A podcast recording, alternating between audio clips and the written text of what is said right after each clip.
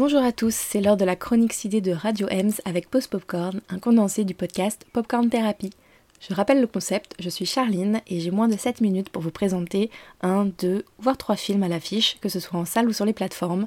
C'est parti Petite précision, je ferai mon possible pour ne pas divulguer des éléments importants du film, on reste sur de la critique comme on dit, sans spoiler.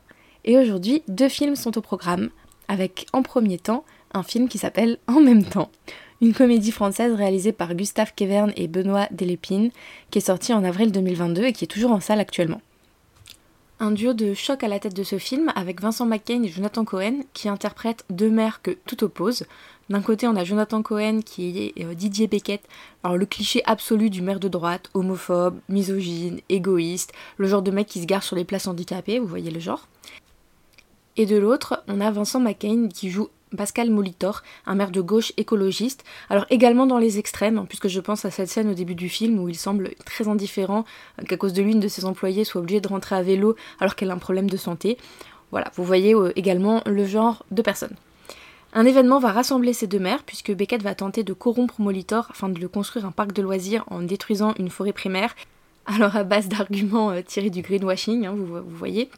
et en tout cas lors d'une soirée alcoolisée où justement il cherche à le convaincre, euh, une, activiste féministe lit les deux personnages en les collant au niveau de leur partie intime, ce qui va mener justement à des situations très improbables durant tout le film. S'ensuit alors une virée nocturne où ils vont se rendre chez un vétérinaire, une sophrologue, un patron de bar américain, etc. Les gags vont justement s'accumuler. Alors certains sont hilarants, euh, tout de suite captivé, d'autres m'ont pas spécialement convaincu. Après je pense qu'il en faut également pour tous les goûts. Au casting, on va retrouver également India Air, Jenny Beth, Douli ou encore Yolande Moreau, François Damiens, qui m'a particulièrement fait rire, ou Thomas VDB. Et j'ai eu la chance d'assister au Méliès à Montreuil à une rencontre avec justement Gustave Kevern et Vincent McCain, pardon, qui ont pu apporter des anecdotes et des réflexions sur le film. Et c'était hyper intéressant, donc je vais vous en raconter quelques-unes. Et je vous conseille d'ailleurs fortement d'aller à ce genre de rencontres, il y en a souvent au Méliès et elles sont hyper intéressantes. Une des anecdotes qui m'a marqué concerne le casting, puisque l'équipe du film était présente au César, alors chacune pour des réalisations différentes, mais euh, enfin, personne n'a gagné quoi que ce soit à ces Césars-là. Et ils se sont retrouvés dehors sous la pluie à devoir rejoindre leur hôtel par leurs propres moyens, puisque uniquement les gagnants avaient le droit à leur taxi payé. Et du coup, ils ont formé ce qu'ils ont appelé la team des losers euh, des Césars. Bon et sinon mon avis sur le film, alors moi je m'attendais à un film un peu beauf, euh, voire beaucoup, avec uniquement un humour euh, en dessous de la ceinture, vu le, thème et le pitch de départ.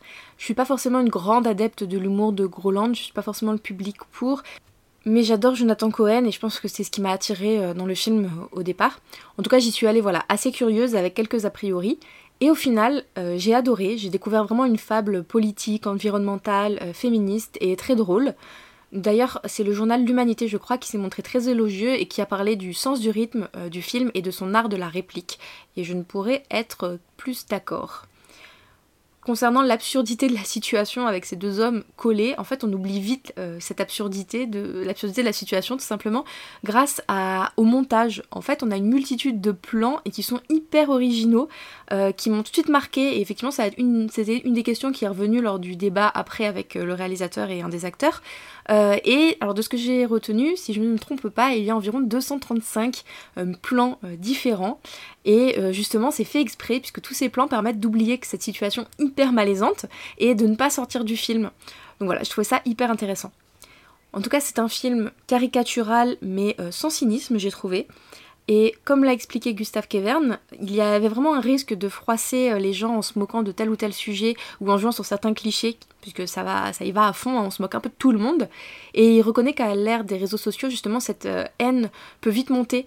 Euh, et pour parer à cette éventualité, toutes les questions, les doutes que l'équipe du film avait, eh bien, ils les ont mis dans la bouche des filles féministes.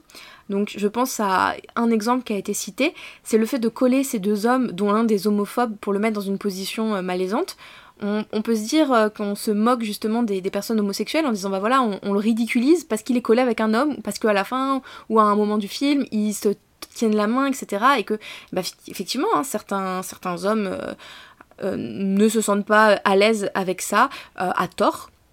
Et du coup, est-ce que le fait de se moquer de cet homme-là en le mettant dans cette position, c'est se moquer de la communauté homosexuelle? Eh bien, justement, c'est ces genres de. C'est les femmes qui, féministes qui les ont collés, qui se posent des questions. Attends, est-ce qu'on est en train de faire ça? Est-ce qu'on ne se moquerait pas justement d'eux Etc. Et du coup, j'ai trouvé que c'était vraiment bien amené. Euh, et, j'ai bien aimé avoir justement ces explications-là euh, lors de la rencontre. Le défaut que je noterai quand même euh, du film, c'est cette impression que j'ai eue de certaines longueurs et de certains gags qui auraient pu être selon moi plus travaillés. on nous a expliqué que le montage a été assez expéditif car il était important pour eux de donner leurs convictions avant les élections, ce que je plus sois totalement, mais justement on sent que ça aurait pu peut-être être un peu plus travaillé, en tout cas ça reste mon avis. Le dernier point, c'est la fin qui est plus sérieuse, avec un certain humanisme. Euh, elle m'a pas forcément emballée. Alors je reconnais que les dernières images qui sont là pour rappeler que l'un des piliers du film, en plus de l'écologie, c'est le féminisme. Ça, ça m'a plu. Euh, mais voilà, j'ai pas été spécialement convaincue. Après, je n'en dirai pas plus pour pas gâcher le film pour ceux qui ne l'ont pas vu. En tout cas, je vous conseille d'aller le voir si ce genre d'humour vous plaît, pour le message du film en tout cas. Le deuxième film du jour, alors je vais en parler un peu plus rapidement parce que j'ai un avis un peu plus tranché, euh, c'est The Power of the Dogs qui est disponible sur Netflix. Alors j'ai pris le parti pris dans cette chronique de parler de films de plateforme, puisque depuis quelque temps leur qualité est vraiment au rendez-vous et ils sont de plus en plus présents lors de remises de prix. Et ce dernier, il a justement été sélectionné et présenté à la Mostra de Venise, où Jane Campion a obtenu euh, le Lion d'argent de la meilleure réalisatrice. Il a également remporté trois Golden Globes, dont celui du meilleur film dramatique, et l'Oscar de la meilleure réalisation pour Jane Campion lors de la 94e cérémonie des Oscars le 27 mars dernier. Donc voilà, est-ce que ce film mérite ce prix? Euh, Je suis pas spécialement convaincue. Euh, je l'ai trouvé très lent, très contemplatif, euh, pas assez explicite dans le scénario, je dois avouer, et j'ai eu du mal à comprendre certains passages au vu du peu de dialogue présent et à comprendre le message derrière. Le film raconte l'histoire de deux frères à la tête d'un ranch dans le Montana en 1925, George interprété par Jess Playmont et Phil par Benedict Cumberbatch. ces deux hommes sont très différents. On a un qui est plutôt réservé et bienveillant et l'autre qui est très brillant mais très cruel. Euh, et très macho, très viril, donc c'est celui interprété par Benedict Cumberbatch, qui vénère euh, un ancien cow-boy hyper renommé et qui justement euh, en fait interprète tout ce qui est masculinité toxique, je dirais. Et lorsque son frère épouse Rose, une jeune veuve, euh, son frère le prend très mal et se met justement à la harceler, alors de manière assez subtile. Hein. C'est vrai que j'ai un peu eu du mal à comprendre comment elle le vivait aussi mal, euh, mais c'est bien présent quand même. Et dans le ranch se trouve le fils de Rose, Peter, qui est un jeune homme très sensible et très efféminé, qui va se rapprocher de Phil au fur et à mesure. Alors est-ce que c'est pour les bonnes ou mauvaises raisons? Je vous laisserai découvrir. Voilà, il est difficile d'en dire plus vraiment sur ce film sans trop gâcher l'histoire. Euh, j'en ressors assez mitigée parce que même si je reconnais la beauté des images et l'incroyable prestation de Benedict Cumberbatch, je trouve que le scénario était beaucoup trop implicite pour moi, en tout cas pour accrocher le spectateur, et j'ai trouvé que cette lenteur le desservait un petit peu. Je tenais néanmoins à en parler parce qu'il peut vraiment avoir son public. Au vu des critiques, c'est noir ou blanc avec ce film. Donc euh, voilà, je pense qu'il peut néanmoins plaire. C'est fini pour aujourd'hui en tout cas, et puis je vous dis à la semaine prochaine.